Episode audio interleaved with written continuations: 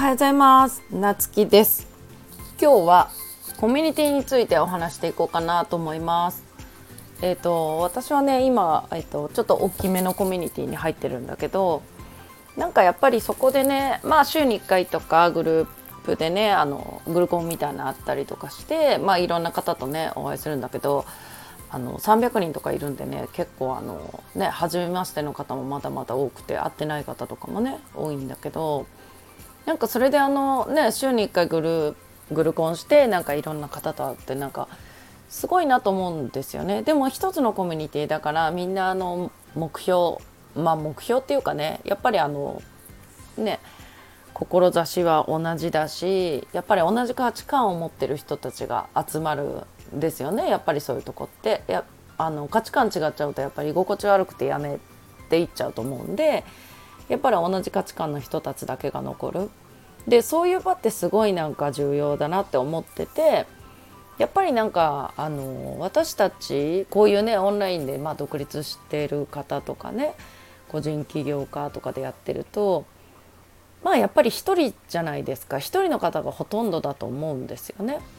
で私もなんかあの、まあ、今もお店経営してるけどやっぱりなんか経営者は孤独ってよく言われるけどまあ本当にお店のね方向性とか何かを決める時でもやっぱり自分で決断しなきゃいけない。でそれってまあね誰かのにアドバイスもらうっていうことはあっても最終的に決めるのは自分だしでまあこのオンラインでねまあ活動していく人が今多いけどその中でもやっぱり自分がしっかりしなきゃまあもうねそれこそ従業員とかがいるわけじゃないければねもうやらなければもうそれで終わっちゃうしね。でやっぱり人ってやっぱ弱い生き物なんでねなんか行動する時に邪魔する自分も出てくるんですよね絶対。うん、でもそういう時になんか負けちゃうかどうかっていうのはやっぱりそのそういう仲間がいるかどうかっていうのはすごい重要だなって思ってて、うん、なんかあの達成感とかでやっぱり私月末とかねまあなんかあの書籍書き終えてはとかまあなんか先月までの課題とか結構先月は詰め詰めだったんでなんかはって気が抜けちゃって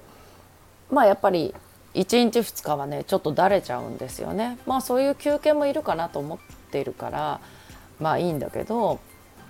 でそういう時にじゃあどこでスイッチ入れるかっていうとやっぱりこういうねコミュニティの場とかまあそれ以外でもね企業仲間とかと話をしたりすることで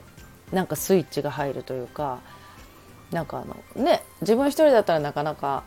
よしやるぞってならない時でもなんかみんなの目標とかなんかあのねこういうのでつまずいたけどこうやったらうまくいったよみたいな話とか聞くとあなんかすごいいいなとかあのねすごい参考になったとか熱い思い聞くとわすごいねとかなんかね仕事で成果出たっていう話聞くとわすごいねってやっぱり心の底から喜べるし、うん、なんかそういう温かい場ってねあのやっぱり生きていく上ですごい重要なんじゃないのかなっていうのをね実感したしましたねまた。で今までのねあの周りの友達とかもいると思うんだけど、まあ、自分がね好きで一緒にいる友達とかは別として、まあ、やっぱり自分がこうやって新たな道へ進んだりとかまたね仕事で違う方向に行こうっていう時にやっぱり周りとの価値観ってずれてきちゃうと思うんですよね今までの人間関係の人たちとは。